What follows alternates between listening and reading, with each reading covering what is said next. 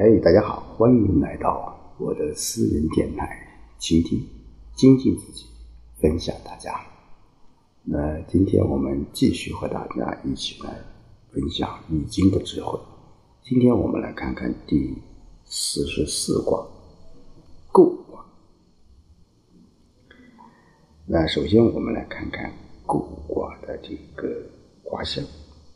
构卦它上面是一个乾卦，下面是一个巽卦，所以叫巽下乾上，啊，又叫天风构。那天下有风，啊，就是构卦。那构卦，它和我们上一卦第四十三卦怪卦。它们呢是互宗卦。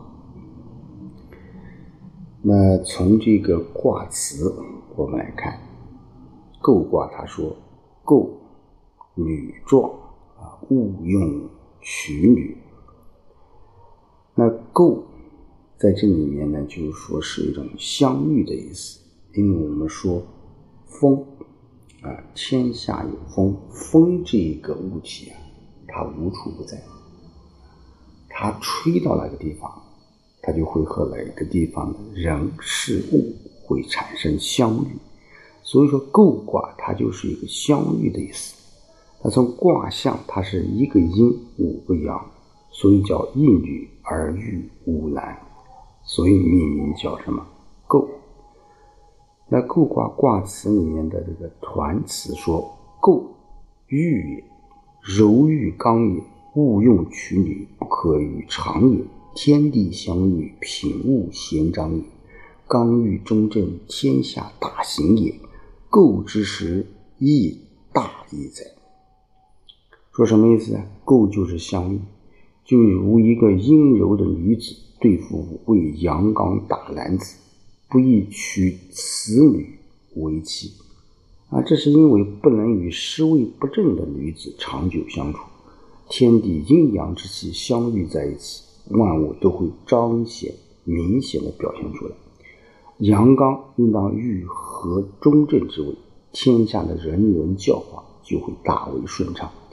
如此看来，相遇之时的意义也是多么的伟大，并且在这个象辞当中说：“天下有风，故后以师命号天四方。”就天下刮着大风，风吹遍大地，无所不这种情况就象征着相遇。君王因此啊知发号施令，通告四方邦国。所以在卦辞当中啊，对人们提出的忠告叫“女壮勿用娶女”。啊，这里的“女壮”啊，不是指女人身体强壮啊，因为我们说在上古或者在中古时代，女人身体强壮。是一种美，啊，还是说树啊？我们的《诗经》当中啊，形容女女子比较健壮，用树，所以说强壮啊，呃，就指她的这种身体非常好。所以古人将这个女人强壮啊，都会称为叫淫妇啊，淫妇。所以说是什么？哎。叫勿用娶女啊，勿用娶女。好，我们一起来看看它的这个爻辞。好，初六，既与金离，贞吉，有攸往，见凶，寅师辅敌啊，浊。就是既，嗯，初六我们说是一个阴爻啊，阴爻。那寄与金离就是寄个寄，就是有牵引的意思。这个离呢，啊，有很多种解释啊。有人说是这个车的闸，也有人说是一种啊纺机机器啊。但是我个人觉得，就是说以这一个呃，就是一种制动的意思，制动闸的意思，就寄附于刚强灵敏的制动器上，手持正道以择其。那有所前往。则会有凶，像捆绑的这个母猪一样躁动不安，啊，躁动不安。我们说这个初六，它是一个阴爻，那阴爻它是在这个什么阳位啊，所以说它是一个不当位的。但是金泥，我们说寄予金泥啊，是车上的这种制动器。如果把九四比作金泥的话，那说明九四是制动之主，是能够牵制阴柔之道的。所以说象传当中叫寄予金泥，柔道牵引啊，柔道牵引。但是我们说，以羸弱之时啊，如不能有效的去控制，它一旦壮大起来。就无法控制，所以说壮可畏啊，阴不可护也，很有道理。那九啊，我们说包有余，无咎不利兵。厨房里只有一条鱼，没有什么过错，只不过不利于宴请宾客。鱼，我们说是水中的植物，这里应该是比喻。构卦下级的阴爻初六啊，初六本来与九四应该是正应，可是现在冲到九二，薄除章的佳爻，此为玉不守正。但从九二的角度来看呢，则另当别论。那九二是阳刚居正啊，初六以阴在九二之下进程，有包中有余之象，但这个余并不是九二主肉搞到手的。而是不期而至，因此对于九二来说，应该是没有什么咎害的。所以爻辞当中叫“包有余，无咎”，正是就此而言。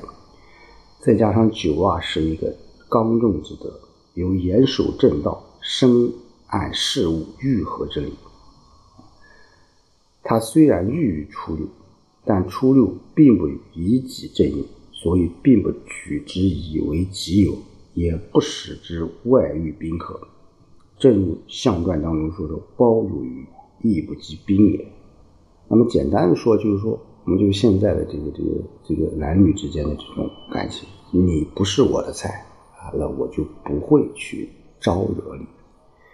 那九三臀无夫，其行且次，逆无大咎。九三，我们说臀部被胀赤皮开肉绽。啊，姿且难行，有危险，但是并没有大的灾祸。我们说九三是，呃，存无夫和包有余，都是一种比喻的说法。那九三我们说是阳爻啊，处于这个阳位，是相应的，啊，是当位的啊。但是九三。过刚不中，上无应，下有无欲，所本应该安分守己，但九三却有求于初六的这种想法。尽管这一想法只是一闪念，却造成了九三进退失据的危险局面。啊，就如你一个臀部，你没有皮肤，你坐也难，你走也难。啊，不过九三啊，毕竟居位得正，我们说阳爻它是居阳位。所以经过犹豫不决，啊，终于能知为而改，啊，我们说这个词语非常好，叫知为而改。你知道有危险，我们来改变它，那这样什么就不会有大的过错，啊，就不会有大的过错。九四包无余起凶，啊，我们说九二是包有余，到九四，厨房里没有余。就会因起兴起争端而有危险。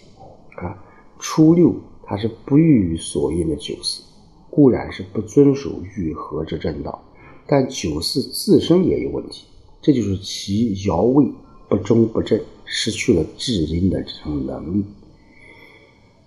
因为九四啊，它是阳爻居阴位，它是不当位的，所以说这个。它与这个初六啊背己成二，犹如之鱼王形，形成了包无余的这种局面。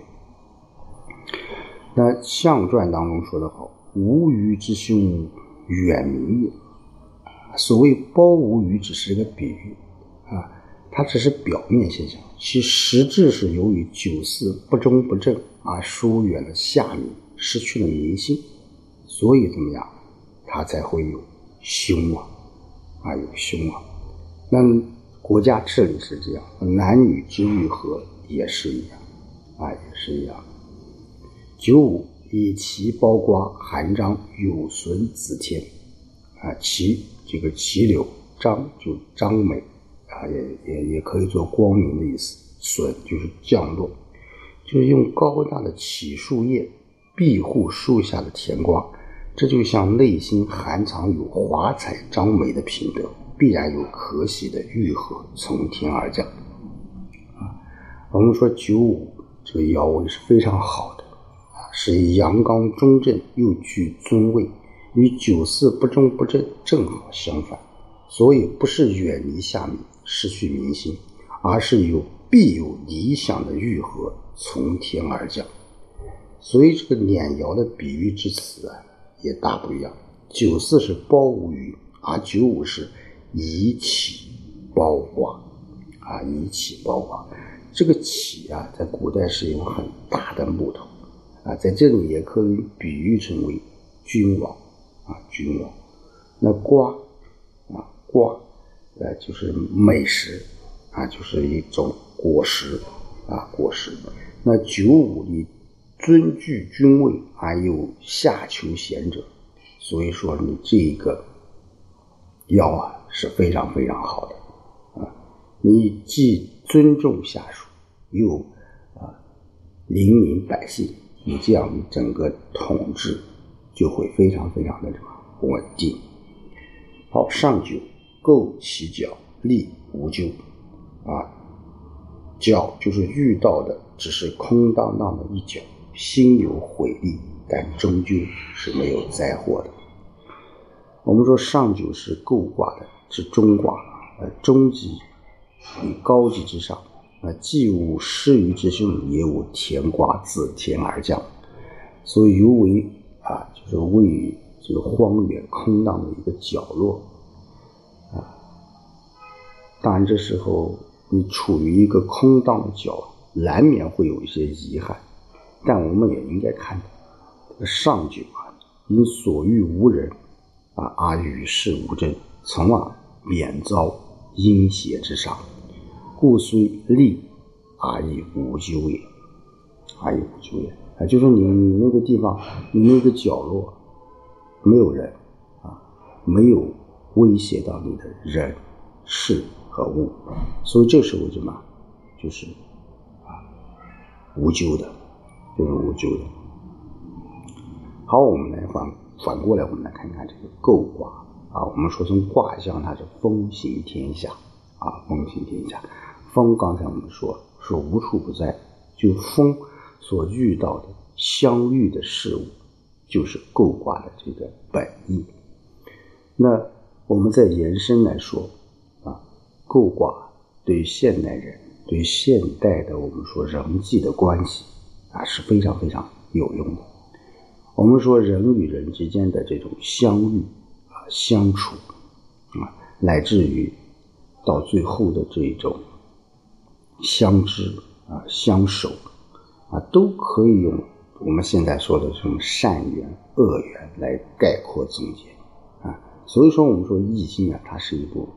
呃，学问之书啊，那善缘，我们说恶缘啊，我们说近朱者赤，近墨者黑。你与什么样的人相接触，你就会有什么样的一些啊行为。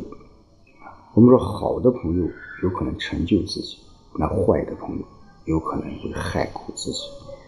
所以人生遇到好人，你是幸运的。